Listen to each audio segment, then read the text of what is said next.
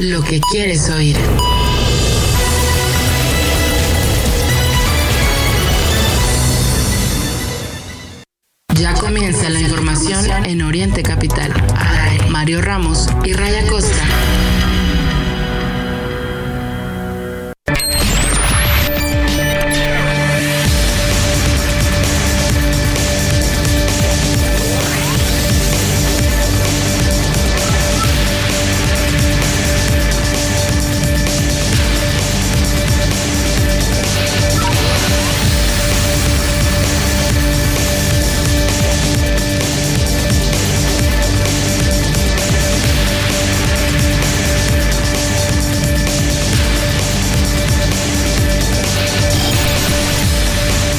Gracias por continuar con nosotros. Estamos completamente en vivo a las 9 de la mañana con un minuto este viernes 19 de enero de 2024 aquí a través del informativo Oriente Capital. Hace unos minutos el presidente López Obrador pues continuó hablando del INAI, ya se lo presentábamos en la primera hora, pero dice que las funciones del INAI las puede asumir la función pública o incluso la Fiscalía General de la República.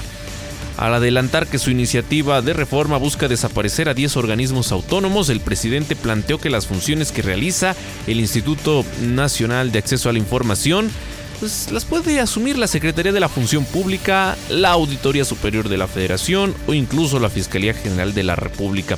Incluso, eh, pues también indicó en su conferencia de prensa que en el caso del IFT las funciones las estaría asumiendo la Secretaría de Comunicaciones y Transportes.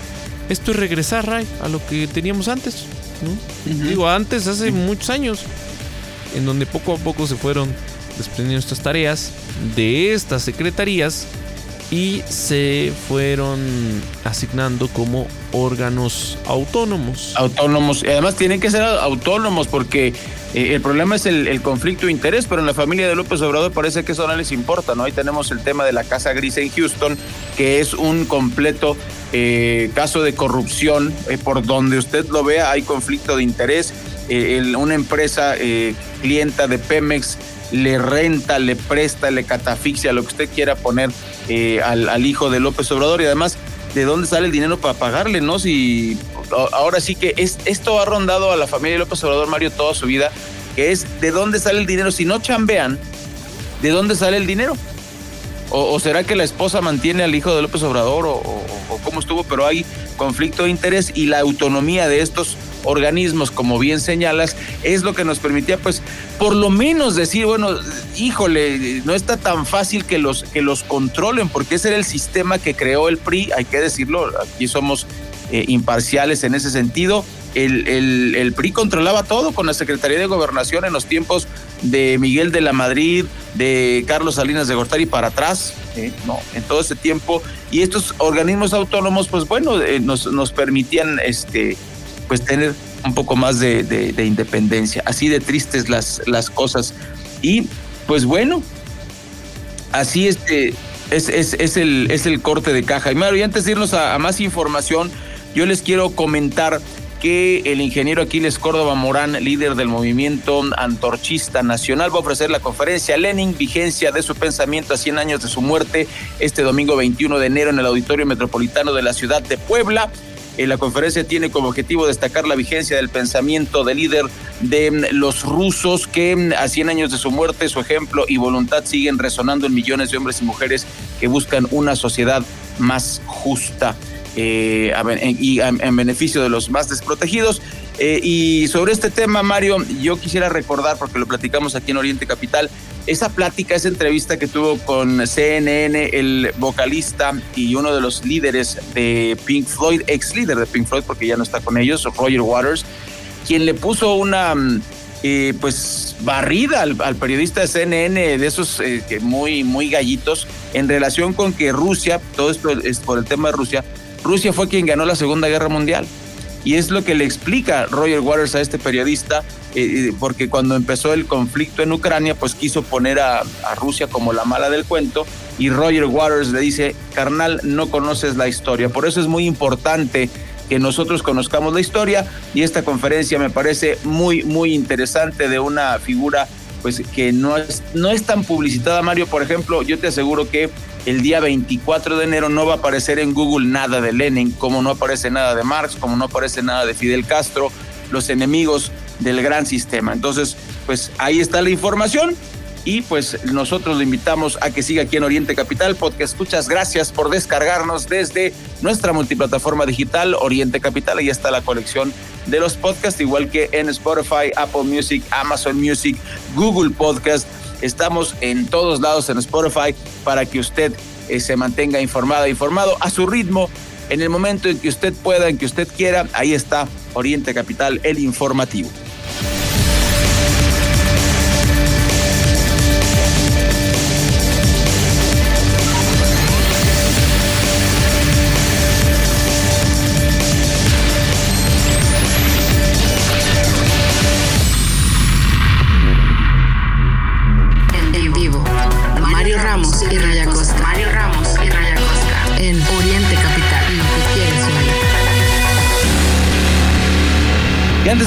Con nuestras corresponsales, antes de irnos de callejeros, le voy a comentar que el Consejo General del Instituto Nacional Electoral aprobó el formato y las sedes para los debates. Ya le habíamos informado esto. Lo que yo agrego es que, eh, porque eso lo, cambió de versión el INE, oficialmente solamente dos debates iban a ser obligatorios, ahora van a ser los tres. Ya le dijimos las sedes, ya les dijimos las fechas, nada más qué es lo que cambia y qué le actualizamos, que ahora eh, van a ser eh, los tres debates obligatorios. Y eso me parece que es, es correcto. Entonces, manténgase en sintonía de Oriente Capital. Aquí lo hicimos en las elecciones de 2023. Vamos a transmitir en vivo los, los debates para que usted esté informado, informada. A los que nos gusta seguir el tema de la política, pues que nos acompañe. Y en relación con esta información, fíjese que el exdiputado federal eh, Acosta Naranjo está protestando por la intervención de AMLO en esta marcha por nuestra democracia. Eh, Guadalupe Acosta Naranjo, que usted eh, conoce muy bien, coordinador del Frente Cívico Nacional y uno de los organizadores de esta marcha por nuestra democracia, ligado eh, históricamente al PRD, aseguró que esta movilización es para protestar en contra de las intervenciones de López Obrador en el proceso electoral. Bueno, pues ahí está. Lorenzo Córdoba va a ser el único orador en este, en este evento. Ya protestó por el presidente. Sí, y, me pregunto cómo estará la convocatoria para esta movilización, porque recordemos, las del año pasado fueron muy exitosas, muy nutridas. Eh, pues ahí está, quedará la foto para la historia. Sí. El número de personas que salieron a las calles, pero dijimos, pues vendrán los tiempos de los tiempos electorales. ¿Cuántos simpatizantes de MC no aparecían en esta movilización y cuántos simpatizantes ahora de, del BAN, del PRI? Entonces, este, esto se va, pues veremos qué tal les va, ¿no? ¿Qué, tal Oye, Mario, y, vamos a hacer un pronóstico. ¿Cuántos crees que calcule Martí Batres? ¿Cuántos crees que calcule Martí Batres? Porque bueno, este señor pues realmente eh, minimizó aquellas marchas, usted recordará del, del, año pasado, pero las imágenes de dron no mienten y no son imágenes con Photoshop, hay videos que es, es muy difícil truquear. Eh, eh, y pues bueno, ahí los datos. Y, y, para cerrar la información electoral, le cuento que pues en entrevista eh, fíjese usted que Cedric Raciel ofreció detalles acerca de la crisis en el Tribunal Electoral Federal que pues derivó con la renuncia del antiguo magistrado presidente eh, Reyes Rodríguez de Mondragón. Aquí se lo documentamos, lo, lo, criticamos también en su momento. Recuerde que nuestro espacio es un espacio de periodismo independiente y sobre todo ciudadano, ¿no? Donde platicamos las cosas, le comentamos la nota y luego la, la, la platicamos como se hace en el puesto de los tacos, en el puesto de los tamales, eh, ahí en la, en la mesita del agua y del café, en la oficina, donde pues se, se comentan mm, pues los, los asuntos nacionales, ¿no? Y pues en este sentido, pues Reyes Rodríguez, ya dijimos, este desaire que le hacen en su, en su informe, tres magistrados que pues tienen muy poco nivel, aquí lo dijimos, ¿eh?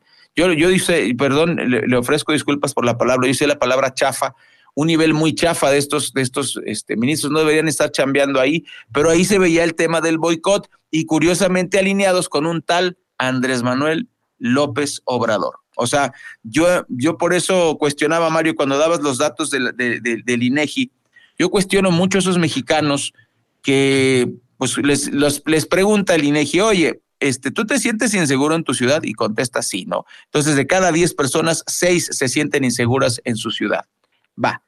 Pero esas mismas le, haces la pregunta, oye, ¿tú crees que López Obrador lo está haciendo bien? Y e igual, de 5 a 6 personas contestan que sí, que lo está haciendo bien. Entonces, pues no entiendo.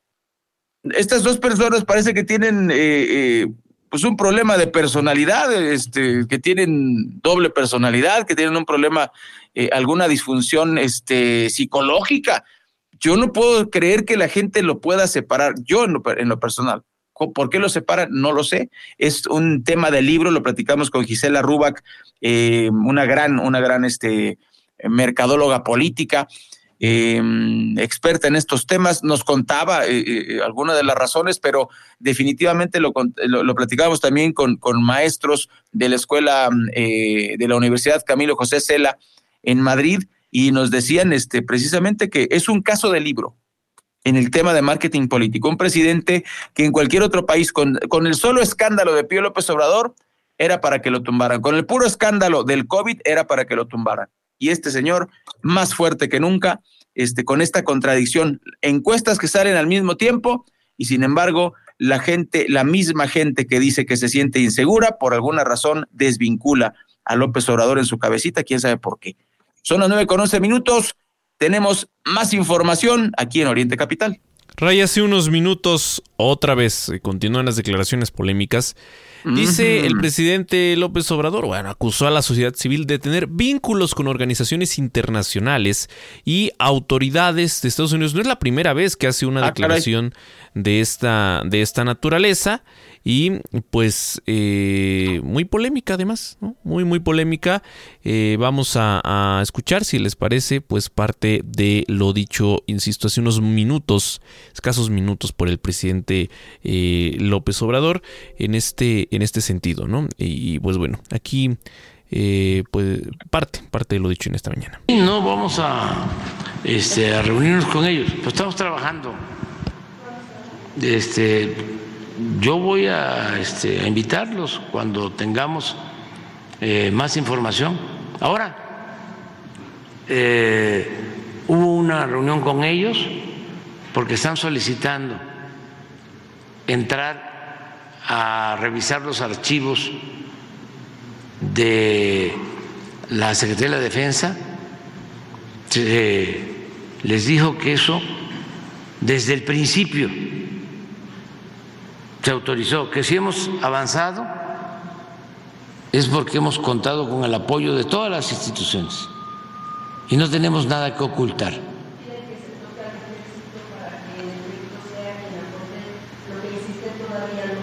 Todo este, lo que quieran, ya eh, les volvían a informar de que Primero les eh, propuse que eh, visitaran con sus especialistas y abogados los archivos que este, indagaran y pidieran todo Ray parte de lo dicho por el presidente esta mañana y es que habló del caso Ayotzinapa, pero pues se refirió también, como les decía, a los organismos eh, autónomos y pues eh, diciendo que tienen nexos con organizaciones internacionales. Ah, caray. Bueno, ¿Pero qué organizaciones? Con, las organizaciones, perdón, de la sociedad civil, ¿no?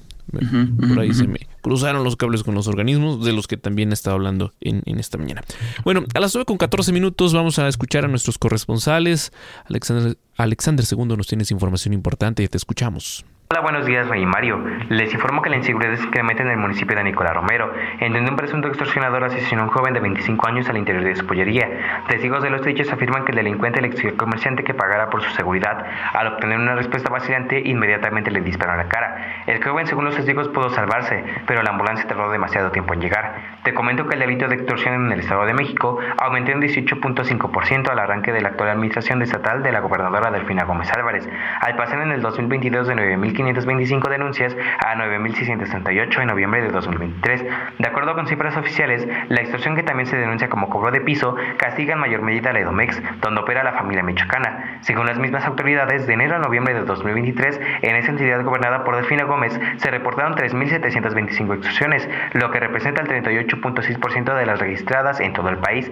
Además, el Estado encabeza la lista en cuanto a tasas de víctimas de extorsión por cada 100.000 habitantes, con 21.81, cuando la medida nacional es de 7.81. Desde el oeste mexiquense te saluda Alexander II.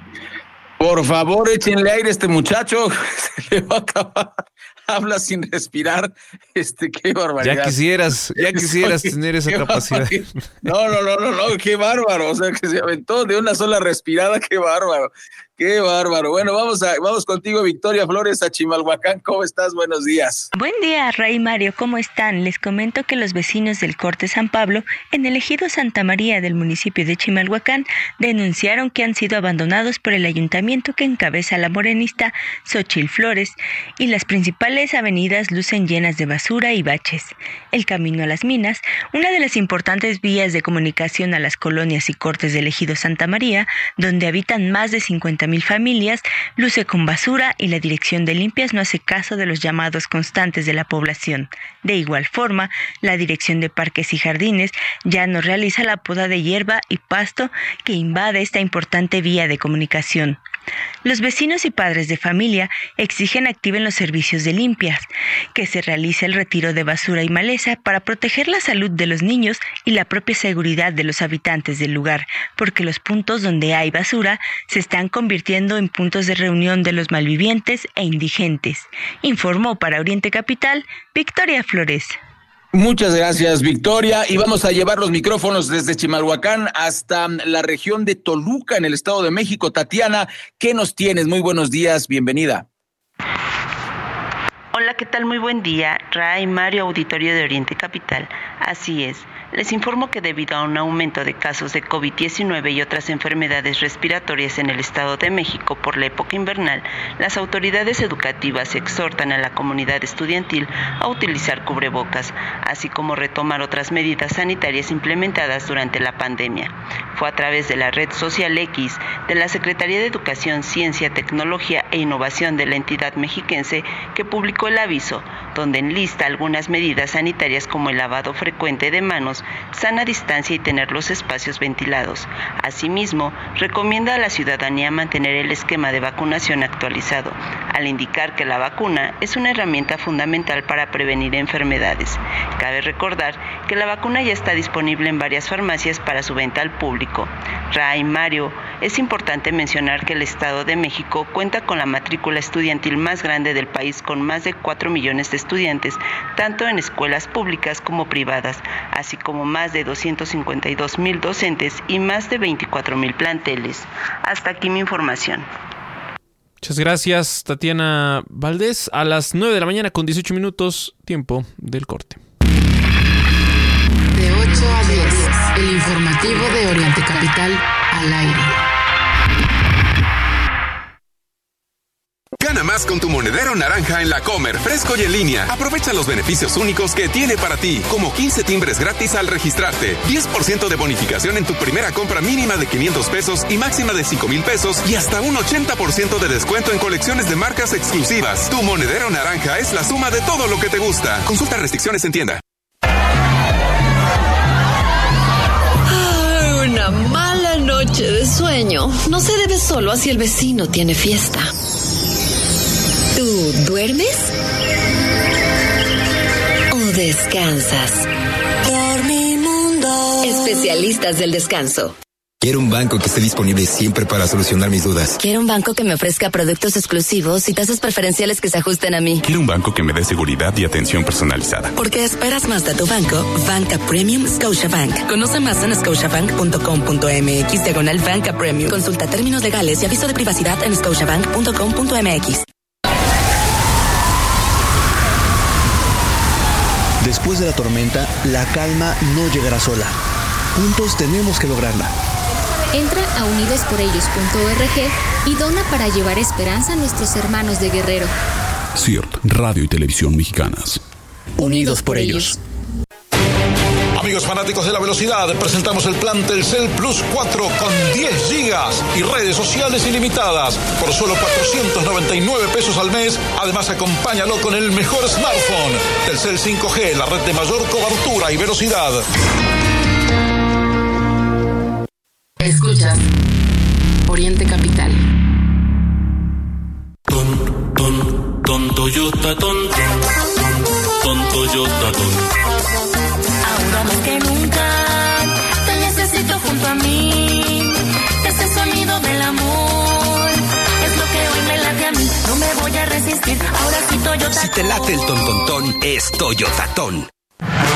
Europa y México están más cerca de lo que crees, porque compartimos el amor a la comida, las noches en vela, el arte en las calles, las ganas de vivir y de explorar el mundo. Descubre más de 90 destinos europeos con Iberia y disfruta cada minuto de tu vuelo en una nueva generación de aviones A350, con más espacio, entretenimiento a bordo y privacidad. Ahora con Iberia, Europa está más cerca de ti.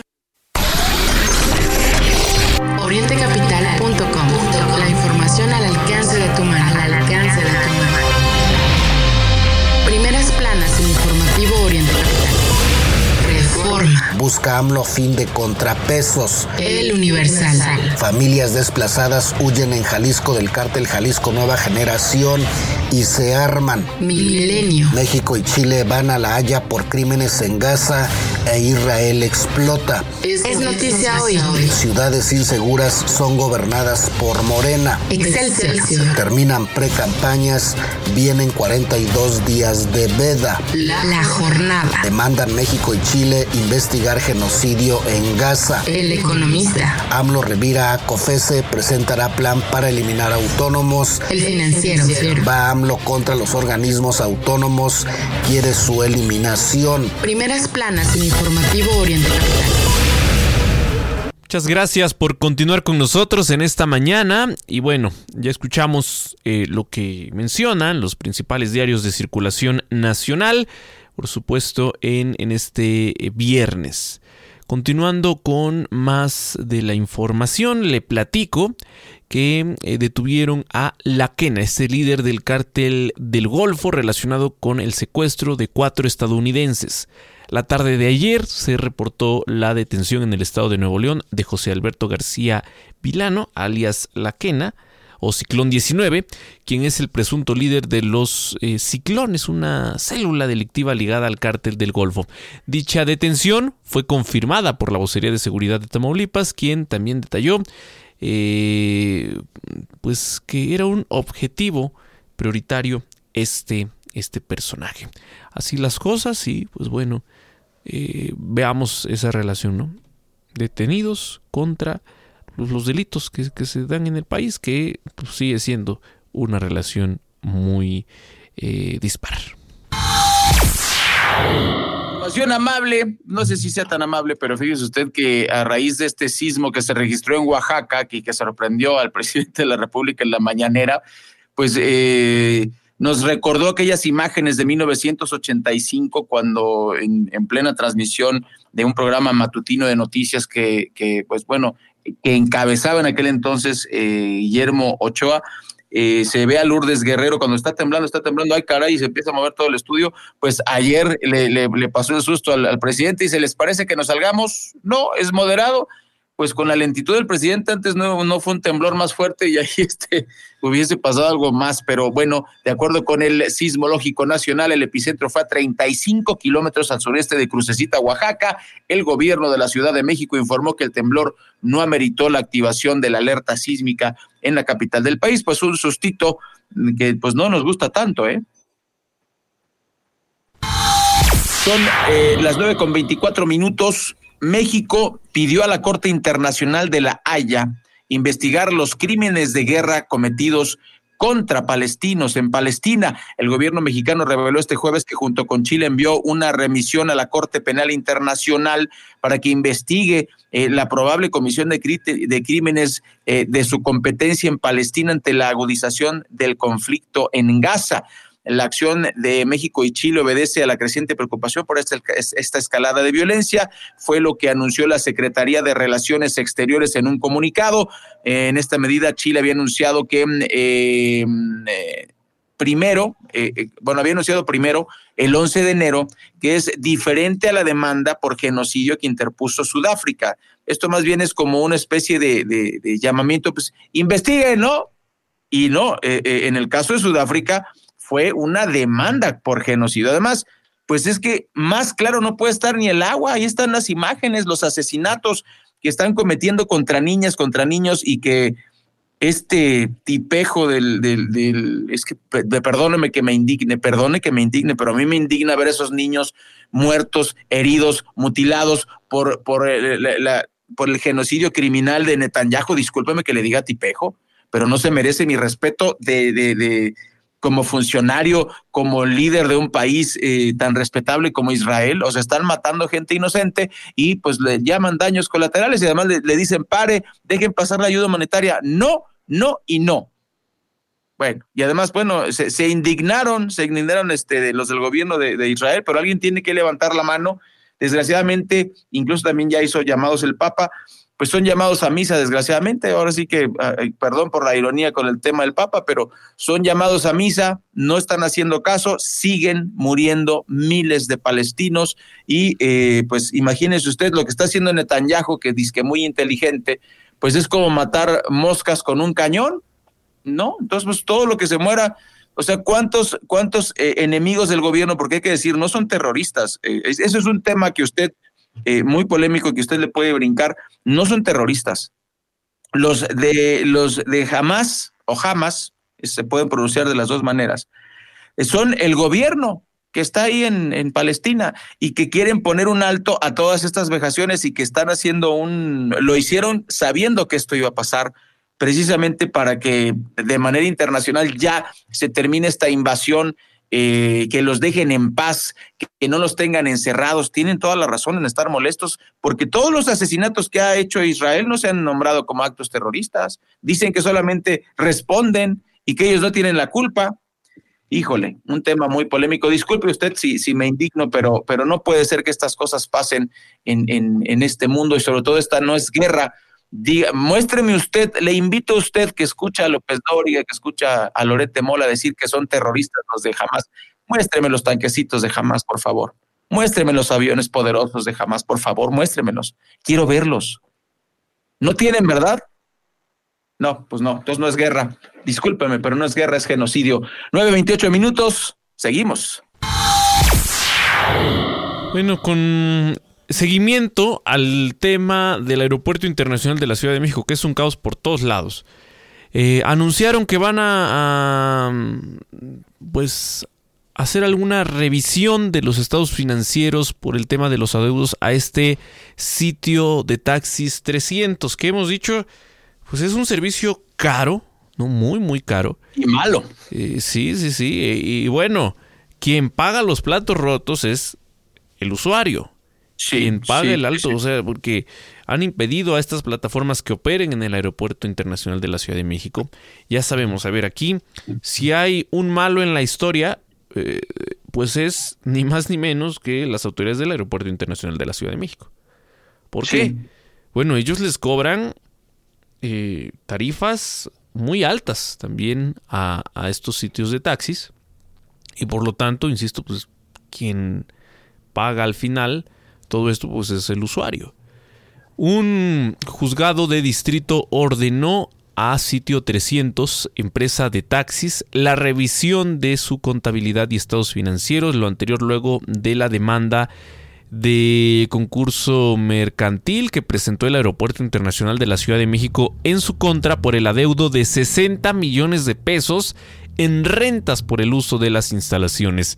De acuerdo con un comunicado de prensa, la agrupación adeuda hasta este día más de 60 millones de pesos por concepto de ingresos no enterados al aeropuerto que eh, pues son consistentes en contraprestaciones, rentas, cuota de mantenimiento, energía eléctrica y acceso a zona federal. Dichos eh, permisionarios pues afirman que sus aportaciones fueron desviadas, omitiendo hacer los pagos correspondientes al aeropuerto. Y bueno, la polémica que se ha dado. Ah, caray. ¿Y, quién los desvió? vaya, vaya tema. Cabe recordar que el pasado 4 de octubre, la dirección del Aeropuerto Internacional de la Ciudad de México, con ayuda de la policía de la capital, cerraron los puntos de ventas de sitio 300 debido a que no contaban con la autorización correspondiente.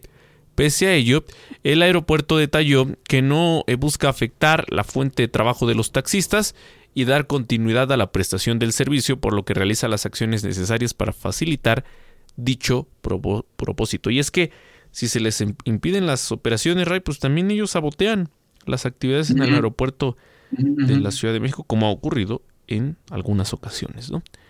Sí, sí, sí. Y, además nunca se actualizaron, Mario. O sea, entraron los Uber y estos señores nunca, eh, pues, se mantuvieron lejos de la tecnología, privilegiados por muchísimos años. Servicio malo, servicio caro. Eh, ya yo lo puedo decir, a mí en lo personal me tocó un, un, un, chofer este, muy majadero, casi, casi me quería golpear. Le digo, oye, pero yo eh, esa vez regresé, Mario, estaba tan cansado que, que preferí no tomar el metro a la tapo yo, eh, pensé que preferiste no defenderte. no, no, no. Preferí no. O sea, estaba realmente muy agotado. Fue, fue de esos viajes en donde ya no andas por instrumentos, como luego se dice. Se me ocurrió, pues bueno, tomo el taxi aquí a la tapo y luego ya me, este, me regreso este, a mi destino. Y el señor se indignó porque obviamente pues la tarifa era muy baja. Le dije, discúlpame que no vaya yo hasta Toluca, hermano, pero pues yo voy ahí y tú estás ahí, es que estoy aquí toda la noche, no agarro nada, pues sí, pero eso no es culpa mía, ¿no? Entonces, ese tipo de costumbres me parece que, que ya quedaron rebasadas y estos señores pues eh, quieren seguir viviendo de, de, sus glorias pasadas. Yo creo que hay pastel para todos y ellos deberían eh, pues modernizarse, ¿no? Claro. Oye, Ray, antes de irnos al corte, eh, sí sabes dónde vive Sandra Cuevas, ¿verdad? Allá en Cuauhtémoc. Eh, no, no, me he invitado a su casa, pero... Vive ahí, en, eh, incluso frente a esta alameda de, de la colonia Santa María la Ribera. Resulta que ayer asesinaron a un motociclista en esa zona, pero es la segunda ejecución en menos de 24 horas en ese lugar. Los paramédicos llegaron para intentar salvarlo, pero el hombre de alrededor de 40 años murió en el hospital por la gravedad de las heridas. Paramédicos eh, llegaron para intentar salvarlo, pero pues bueno, ya, ya no, nada pudieron hacer, ¿no? Eh, este hombre circulaba en una motocicleta cuando fue alcanzado a, a, balazos en la colonia Santa María de la Ribera, insisto, pues en esa zona en donde habita ni más ni menos que tu querida Sandra Cuevas. Entonces, sí, sí, sí. Pues bueno. No te metas con mi, no te metas con, con mi crush. bueno, pues yo, quiero andar, yo quiero andar en ese camionetón que se compró y este, que fue a tomar. Los racers, ¿no? Cargar gasolina. Ya, mira, Paco y yo ya estamos levantando la mano. Este, no, pues es que esa mujer tiene una personalidad que, por lo menos, así para invitarla a tomar un café. O la quieres o la odias, ¿no? Y tú eres de los que la quieren. así está. Así está, así está. Bueno, pues como ya lo anunciabas, ya está conectado Paco Vergara. Paco, muy buenos días, bienvenido, qué gusto eh, pues tenerte por aquí, como ya estamos haciendo costumbre los días viernes con tu comentario y tu análisis, eh, que pues, la verdad nos aporta mucho y nos ayuda bastante, ¿no? Para darnos claridad sobre el panorama político. Muy buenos días, Paco. Muy buenos días, Mario. Un gusto saludarlo, saludar al auditorio. Ray, muy buenos días. Ahora sí, hice base para poder platicar a gusto. es que yo envidiamos a Paco, anda por todos lados, como canica en palangana. Sí, claro. Ya son los tiempos donde andas como en el béisbol de pisa y corre. Sí, a la base, sí, sí, sí, sí, sí, Luego, mi querido Paco, te damos la bienvenida aquí en Oriente Capital. Pues fíjate, nada más hay mucho que platicar, pues se cerraron ya las, las precampañas, que más bien fueron una campaña disfrazada. Legalmente eh, se le, teníamos, los periodistas no estábamos comprometidos, pero ellos sí, por, por, tema legal tenían que decir que era precampaña candidatos únicos, este, procesos internos, te, pueden alegar, es que es un proceso interno, no, no, me puedes tú decir que cómo lo hago porque es interno. Eh, incluso hasta el anuncio, el, eso, esa leyenda tan ridícula y absurda, perdón este, por, mis, por mis fuertes palabras, de, eh, eh, que, que le ponen, este, este anuncio está dirigido para militantes de Morena, pero lo escuchamos todos. Claro. O sea, entonces, por eso es absurdo y por eso es hasta, hasta tonto. yo quiero empezar con este tema, Paco. eh, por, por, la, por esta encuesta que, que publicó el INEGI de, de, seguridad, de cada 10 mexicanos, 6 se sienten inseguros en su ciudad. Y, el eh, Universal pues publica toda la, hace un gráfico muy, muy, muy detallado de las ciudades más inseguras del país. Pero, o sea, contrastando esta información, imagínate que tú, tú que eres experto en el tema de encuestas, le haces esta misma, a esos mismos 10, les preguntas, oye, ¿usted aprueba AMLO? Y de esos 10, 5 o 6, dependiendo de la encuesta, te contestan que todo va bien. Entonces, ¿cómo te sienten inseguros y no conectan con López Obrador? Esto, esto ya lo hemos platicado otras veces, pero quisiera recordarlo porque acaba de salir esta encuesta y los números coinciden horriblemente. Este, ¿qué, qué, qué opinión te merece antes de platicar de las, del cierre de las campañas? Sí, claro. Fíjate, mi querido Ray, Mario, al auditorio que nos escucha, Hoy estamos viviendo un fenómeno interesante en el tema de Andrés Manuel López Obrador. Eh, ha construido una narrativa durante todo este tiempo que le ha permitido convertirse como, como en esa figura salvadora que la gente está esperando. ¿no?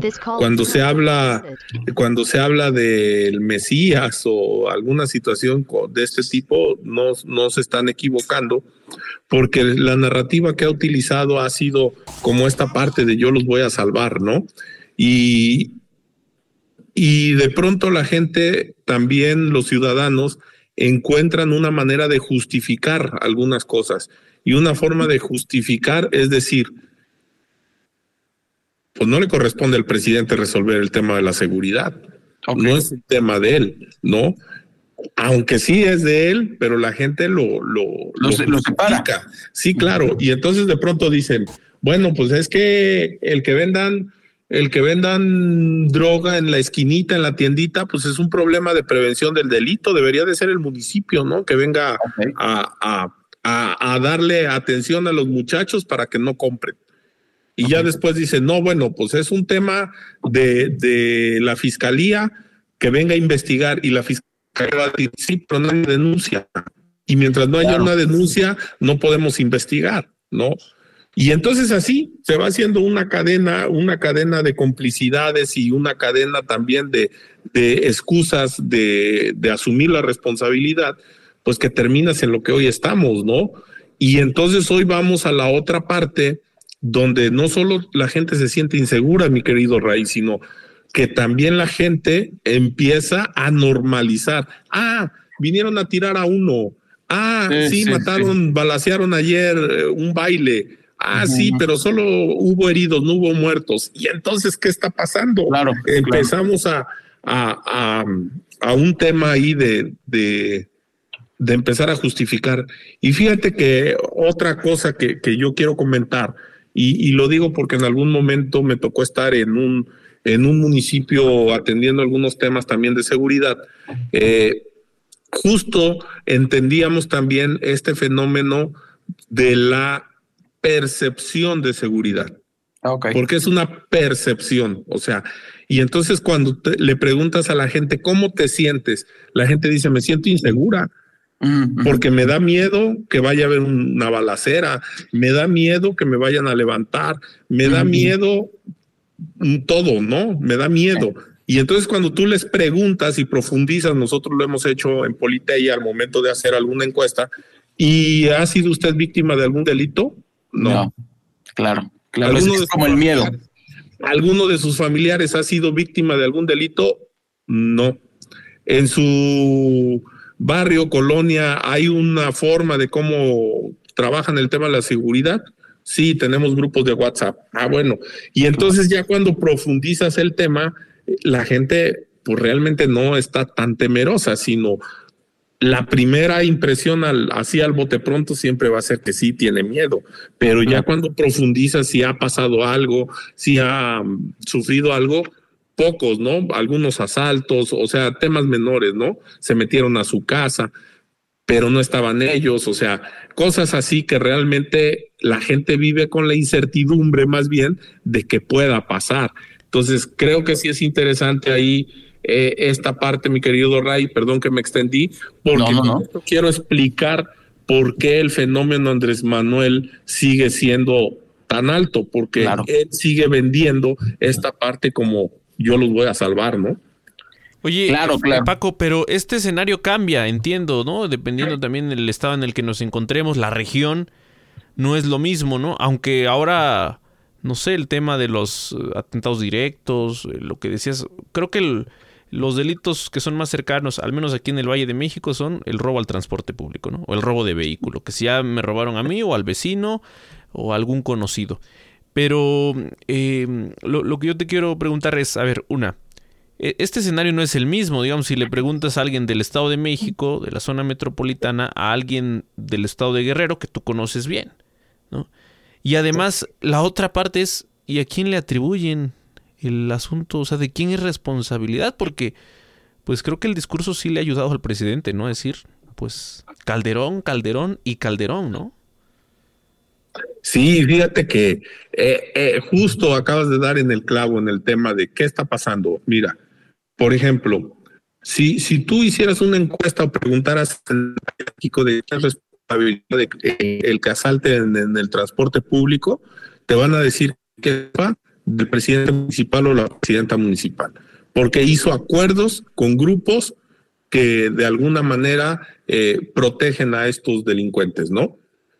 Y, fíjate, y hay de pronto, y, y me da mucho, ahí sí eh, voy a tratar de hablar con reserva en toda esta parte, pero hay lugares donde también hay grupos del crimen organizado que tienen controlado su zona y no permite que haya altos ni ningún tipo de, de este de esto, ¿no? ¿Por qué? Porque a ellos les interesa otra cosa o porque por lo menos a ellos les interesa tener el control pues de las extorsiones, de, de lo que sea, y del cobro de piso y entonces no van a permitir que ningún grupillo, que ningún delincuente común haga, haga, la situación. Exacto. Y entonces si tú haces una encuesta, la culpa se la echan primeramente al presidente municipal y entonces a quien reprueban en seguridad es al presidente o presidenta, después al gobernador o en caso de ustedes y el mío gobernadora. La gobernadora es la culpable de que estos grupos estén ahí moviendo y no sé qué, y le sacan hasta los nexos familiares y todo, el acuerdo de campaña. Alguna vez hablamos aquí que iba a pasar en el Estado de México y está pasando en aquella zona colindante con Guerrero, ¿no? este, Y, y entonces el último, el último al que tocan es al presidente. Y entonces, fíjate, Mario, es muy curioso. La gobernadora entró aquí en el estado de Guerrero con una aprobación de casi el 67% cuando llegó y hoy anda como en el 20-25%. El presidente Andrés Manuel entró como con el 69, 68%, hoy no baja del 70%. Híjole, híjole, híjole. Oye, pero, pero, este, lo platicábamos tras bambalinas, este, Paco, pero si no les avisó del huracán, el presidente. Ah, pero no fue culpa de él, ¿no? Pero, pero, este, él no les avisó, Ray, no creer. Ray, hoy la gente tiene su estufa, tiene su refrigerador, le dieron. Algunos que no tenían, ¿no? Siete de a mil. Ray, ¿qué quieres? Hasta tú anduvieras igual, Ray, hasta tú anduvieras feliz. Viste la canción, vámonos para Guerrero. Sí, así es. Qué bárbaro. No, no, es muy interesante. Yo creo que, eh, eh, bueno, ese es un tema, ahí lo dejamos en el tintero. Yo lo decía este, en la presentación, eh, en tu presentación hace un rato, Paco, que esto es un caso de libro. Nuestra querida Gisela Rubac nos lo dijo, nos lo advirtió. Eh, eh, eh, esto es un caso de un libro porque es atípico. O sea, porque este capital político que tiene López Obrador no lo va a rescatar Claudia. Claudia lo va a imitar. Pero una vez que López Obrador esté, esté fuera como, como estuvo en su momento Álvaro Obregón y que ya, ya el presidente era Plutarco Elías Calles, pues no pudo, ya, ya no pudo mandar a su, a su, a su señor. Y, cuando este, salió también eh, Plutarco Calles, tampoco pudo mandar. O sea, yo creo que aquí le va a pasar eso a, Claudia Sheinbaum. Y bueno, hablando de Claudia Sheinbaum, ¿cómo viste los cierres de, la, de estas precampañas? ¿Qué, ¿Qué opinión de los, de los tres? Vamos a, ponerlo en, orden de encuestas. para que no se ofenda nadie. Eh, Claudia, Xochitl y Maines. ¿Qué te pareció el, cierre? Este, ¿Qué opinión tienes de esto? Ah, sí, mi querido Ray, Mario. Antes me gustaría comentar algo que, que, que estabas hablando. Fíjate que a mí no me gusta cuando la gente de una manera como hasta despectiva dice, es que están convirtiendo a México como Venezuela. Y creo que cuando hablan de eso se refieren a que va, van a transitar hacia el socialismo o hacia, o hacia esta, esta parte del socialismo del siglo XXI que hablaba Chávez, ¿no? Pero bueno, yo nada más quiero hacer un símil. En el 2005, 2000 y tanto que Chávez estaba en su apogeo, ganaba todas las elecciones. Era un fenómeno como López Obrador, muy querido, muy con una popularidad tremenda. Y llega Maduro y Maduro sin presencia, sin, eh, es casi, casi impuesto, y entonces él continúa con el legado de, de, Chávez. Y hasta la vez no le han ganado. ¿Qué pasó, Ray? Se, se apoderaron de las instituciones. Porque el, porque el modelo que ellos tienen en esta parte del, del socialismo, pues es que el Estado es el benefactor de todo, el Estado es el que controla todo, ¿no? Pero el Estado como, como un ente, no el Estado como una persona. Y el problema es que hoy en México estamos transitando a ese Estado persona. Y entonces hay que tener cuidado porque ya vimos cómo eligieron eh, magistrados, ¿no? Sí, sí, sí, sí, Ya vimos cómo están queriendo controlar o eh, desaparecer el INAE donde se transparenta el tema del recurso público, donde se transparenta el tema de cómo se ejerce y el tema del INE, ¿no? Desaparecer los soples en los estados y controlar el INE desde lo central. Entonces, ¿qué hace eso? Pues que entonces tú ganes las elecciones siempre y podrás tener una oposición eh, a la cual pues todos los días estás remarcando que son los culpables de lo que estás viviendo y entonces la gente pues repite una mentira mil veces y se la va a creer. Y entonces, ¿qué está pasando?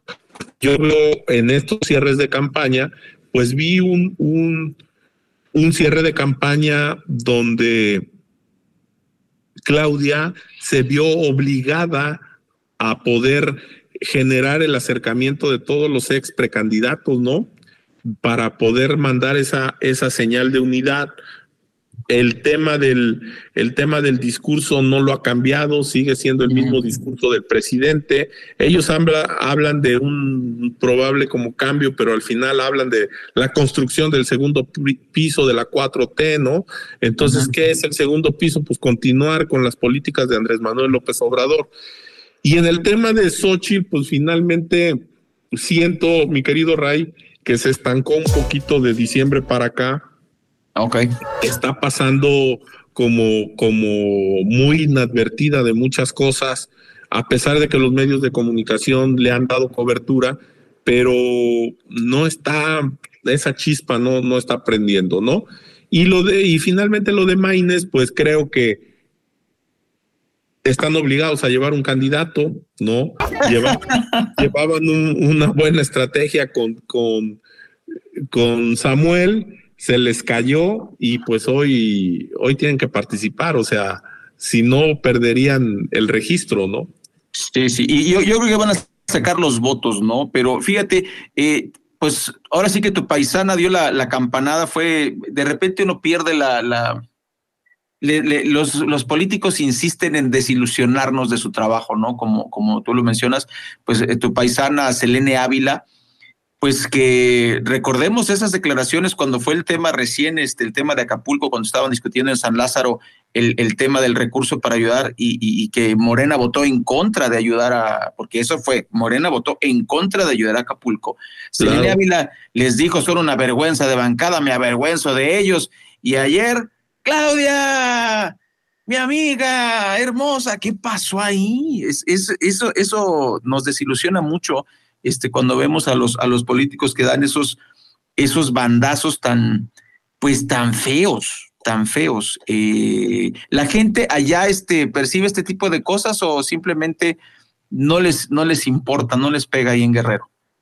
Eh, fíjate que sí sí en parte, solamente que, por ejemplo, yo, yo te podría decir que algo que, que ayer eh, nos sorprendió fue el tema de la presencia de Marcelo Ebrard, ¿no? Sí, claro. Que finalmente llegó Marcelo Ebrard, por eso te decía, mira, pues creo que también no podemos cegarnos, cerrar los ojos y decir que, que finalmente ayer Claudia logró la unidad de Morena. Sí, sí, lo, hemos dicho aquí. Yo, yo sostengo que la unidad de Morena se va a quebrar a partir de abril cuando empiecen a registrar los candidatos a presidentes municipales y diputados locales que no van a que no van a quedar, que no van a competir. Y entonces ahí va a haber a lo mejor no una desbandada, pero sí ese famoso voto de castigo. Claro. Porque de pronto. Por, molestia, ¿no? Sí, claro, porque de pronto son tan, tan efervescentes los procesos internos que acuérdate lo que le pasó a Claudia en Morelos, ¿no? Que tuvo que callar a unos, a unos manifestantes y les dijo unidad, compañeros, unidad, ¿no? Molesta. Y, y, entonces, eh, ¿qué significa eso? Pues que finalmente hay un movimiento fuerte al interior de Morena donde va a haber muchos resentidos. ¿Por qué? Porque hay gente que no está comprometida con ese movimiento, simplemente también brincó para allá por la inercia de ganar y porque sabía que allá podía conseguir un cargo. Tantito que le trabajas y tantito que la marca te da una te potencia a ganar, pues entonces para allá brincaron y, y revisan muchos expriistas, muchos experrenistas, muchos expanistas, ¿no?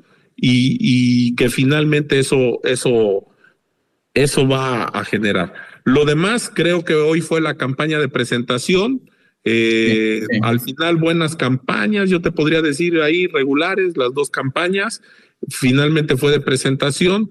No varía mucho en las encuestas. Las encuestas creo que siguen igual, salvo que tengas eso. Al, sí, eh, eso justamente tengo aquí a la mano lo, que se publicaba por allá de noviembre, al arranque de estas precampañas, ¿no? Y pues prácticamente son los mismos números, incluso en el caso de MC, pues basta con cambiarle el nombre y, claro.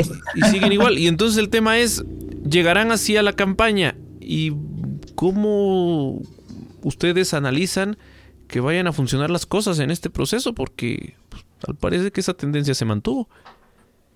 Sí, mira, yo, yo lo que yo lo que creí y, en no, por ahí de noviembre, diciembre, hubo un ratito en que Samuel sí dio la sorpresa y algunas, algunas casas encuestadoras llegaron a manejar que MC podía llegar hasta 16 puntos.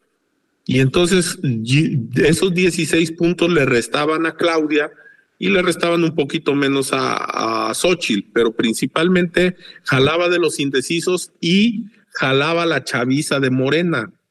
¿Sale? Entonces con eso hacía que, el, que la distancia entre Xochitl y entre Xochitl y Claudia se pudiera reducir y que entonces las estructuras, en este caso pudiera ser del PRI y del PAN, pues pudieran, lo que dijimos en algún momento en el Estado de México, pudieran operar y pudieran reducir el margen. Que les diera para ganar, no lo sé, pero, pero iban a volver competitiva la elección. Pero hay competencia, ¿no? Pues claro, hoy nuevamente se pierde esa, esa parte probablemente los jóvenes si logran conectar con Xochitl, que no, que no creo mucho, este, van a, van a, y, y, por qué hablo de los jóvenes? Hay dos sectores muy grandes en, en, en, México ahorita, los jóvenes y, la, y los jóvenes productivos, lo puedo llamar, o los jóvenes de entre, entre 25 y 35 años. Son, son los dos eh, sectores más grandes que hay ahorita en México. Y entonces ellos, ¿qué, cómo van a jugar? Pues los más jóvenes tienen entre definir apoyar a una candidata que les va a dar una beca o definir la aventura con una candidata que no les propone nada. Y el otro grupo productivo es definir entre alguien que les va a generar empleo, como es el caso de Xochitl, o apoyar a alguien que en seis años les va a estar asegurando su pensión. Sí, sí, sí, ya, sí, ya van a entrar a esa parte. Entonces, híjole, creo que el tema está complicado, o por lo menos le va a asegurar las becas a sus hijos. Sí, sí, que ya van a aquí, estar en primaria, que ya van a estar en secundaria, y entonces, y Sí, sí. entonces esas dos opciones creo que te jalan al tema de, de Morena, ¿no? Entonces creo que el tema de las pensiones en lugares del centro hacia el sur, donde hay el mayor número de electores, creo que va a pegar más. Sí, sí, sí. Y, y bueno, hay que decir esto eh, pa- para, para cerrar, nos quedan cinco minutitos, Paco. Eh, bueno, primero, eh, me parece interesantísimo el, el tema. Desgraciadamente, está desmantelando las instituciones in- eh, independientes. El INAI, precisamente, ya lo dijo literalmente: hay que quitarle dinero a este para dárselo a pensiones. ¿Quién en su sano juicio va a decir no a esto? Deberíamos, debería el ciudadano decirlo, no lo va a hacer. Yo quiero mi pensión al 100%, como tú dijiste, quiero asegurar este, ase- asegurar la, eh, los pesitos para mí, para mi familia, ¿no? Eh, eh, y en segundo punto que, que- que yo quisiera comentar, sobre todo para cerrar, decía yo, y esa es mi opinión personal, que me dio la apariencia que, que el, en el cierre de estas precampañas, Xochitl Galvez le ganó a Claudia en el tema del debate. Cuando la reta a debatir y la otra no contesta, pues se queda, este, yo digo que le ganó 3 a 0, porque en la primera este, que le lanza el, el- el reto, no contesta Claudia. En la segunda, le contesta muy mal, Tatiana Cloutier se vio pésima, no solo en la entrevista de Tragaluz, sino pues al ponerse al tú por tú con, con Xochitl. Y además Xochitl hizo bien en no ni pelarla, ¿no? Sabes que tú no, yo estoy con Claudia, tú no eres nadie. Y no es nadie, es una persona eh, ahora sí que no es un tema de género, eh, es un tema de pues servilismo político. Ya vimos que el presidente le negó el abrazo cuando ella renuncia, ¿no? Y ahora está disque defendiendo. Eh, ahí está el segundo round que le gana Xochitl a, Claudia. Y el último, pues el evento de cierre de, de, Xochitl, eh, en donde no se vio tanto acarreo, no estamos diciendo que eso no existe, es una práctica que tiene más de 100 años. Eh, pero pareció por lo menos, como dices tú bien, en percepción, que fue más orgánico que el cierre de, de- de Claudia, que estuvo muy pobre. eh, y además, pues se ven muchos huecos en el Monumento a la Revolución. Obviamente, los que sabemos de fotografía, hay una toma donde se ve retacado, pero pues es cuestión de dónde pones la cámara, ¿no? Uno lo sabe Claro. como profesional, ¿no? Entonces, eh, ¿tú crees que le ganó Xochitl Galvez en el cierre? Porque estoy de acuerdo contigo, creo que se desinfló y, y aunque se ha tratado de meter al ring, no le ha funcionado, pero esta última semana creo que le dio tres golpes seguidos eh, que pues no se reflejan en las encuestas, pero por lo menos esa, es, esa es la percepción, mi percepción personal. ¿Tú qué opinas? Oye, rápido voy a tratar de contar una anécdota para contestar tu pregunta y perdona que voy a ser muy franco, pero No, no, no. Haz- ah, en el 90 y en, eh, en 1988 cuando Cuauhtémoc Cárdenas andaba en la en la campaña, dicen que aquí en Chilpancingo hubo una cola de gente desde Tixla que está a 15 kilómetros a llegar a Chilpancingo y todos estaban en la carretera saludando a Cárdenas. ¿no? Entonces hubo así impresionante y hubo uno de los mítines más grandes que ha existido aquí en, en, en el Zócalo, que, que concentra alrededor de, de unos 10 mil personas. Dicen que ese día se juntaron casi 100 mil, o sea, así Wow. impresionante. Y entonces se acuñó una frase muy fuerte aquí en Guerrero y, y dicen, no basta con llenar las plazas, hay que llenar las urnas. Sí, sí, sí. Y sí. entonces eso es un tema que todavía, mi querido Ray, nos falta mucho. O sea, creo que ahorita el, el tema sí puede ser un tema de percepción, yo te decía, pero creo que todavía se están definiendo cosas. Yo todavía creo que se van a mover cosas al interior de Morena y que dependiendo de su operación política, algunos le llaman la operación cicatriz, va a depender cómo, cómo logran esa, esa unidad. Hoy te puedo decir, a lo mejor hoy no coincido contigo, pero hoy te puedo decir que la operación cicatriz, aunque hayan llevado poca gente, pero la operación cicatriz que hizo Morena refleja la unidad y eso vale más. Porque también te podría decir, creo que todos los que fueron fueron los, los que aspiran a un cargo, ¿eh? Eso estaba lleno de aspirantes a, claro, se fueron a claro, tomar foto, porque la tenían que subir al Face, porque tenían que demostrarle a la gente que andan allá en, en, las grandes ligas, ¿no? Pero, pero el tema de la operación cicatriz, creo que hoy sí es con lo, con lo que me quedo. Están haciendo un trabajo ahí titánico, ¿no? Y, y, lo que tú decías, mira, el tema de la diputada y el tema de Tatiana Cloutier, híjole, ¿cómo te lo explicas? ¿O cómo nos lo explicamos? Sí, sí, sí, Paco. Sí, sí. No, no, qué, qué charla tan maravillosa como todos los viernes. Pues es, es delicioso empezar el, la, mañana así, terminar la semana con el cafecito, con esta charla. Paco, yo te agradezco muchísimo. Y esta es precisamente la charla constructiva, ¿no? El, sumar ideas, me parece que eso eh, hace que este, esta mesa pues tenga esa, esa calidad. Y yo te, yo te agradezco, te, te, mando un abrazo este, hasta, hasta Chilpancingo, pues que todo siga bien. Eh, nosotros llegamos al final del, del, informativo, son las 10 de la mañana, ya nos están haciendo señas ahí en la cabina, ya córtale mi chavo, como dice el superportero. Gracias Paco, Mario Ramos, Raya Costa, todo el equipo de Oriente Capital, le invita a que siga con nosotros y después pues que esté con la programación más sabrosa de, la radio música adulto contemporáneo en español para que usted se acompañe en la oficina, en el transporte, en el gimnasio. Siga con la señal de Oriente Capital. Muchas gracias y hasta la próxima. Cada hora a la hora, corte informativo.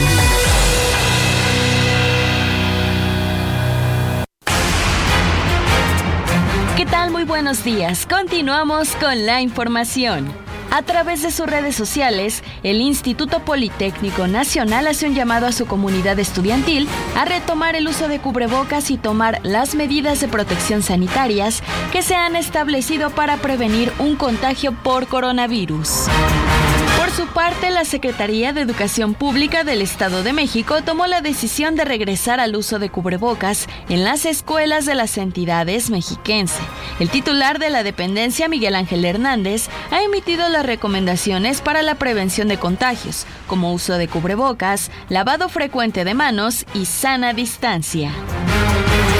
En otros temas, durante la conferencia matutina, el presidente Andrés Manuel López Obrador aclaró que en su paquete de reformas, que presentará el 5 de febrero, no va por desaparecer todos los organismos autónomos. Además, no incluye a la CNDH. No, no, estoy hablando de los organismos que se crearon para legalizar la corrupción que imperaba. Eh, es el IFETEL en el mundo, un avión Boeing 747 de carga de la aerolínea Atlas Air realizó un aterrizaje de emergencia en el Aeropuerto Internacional de Miami, luego de sufrir una falla en el motor.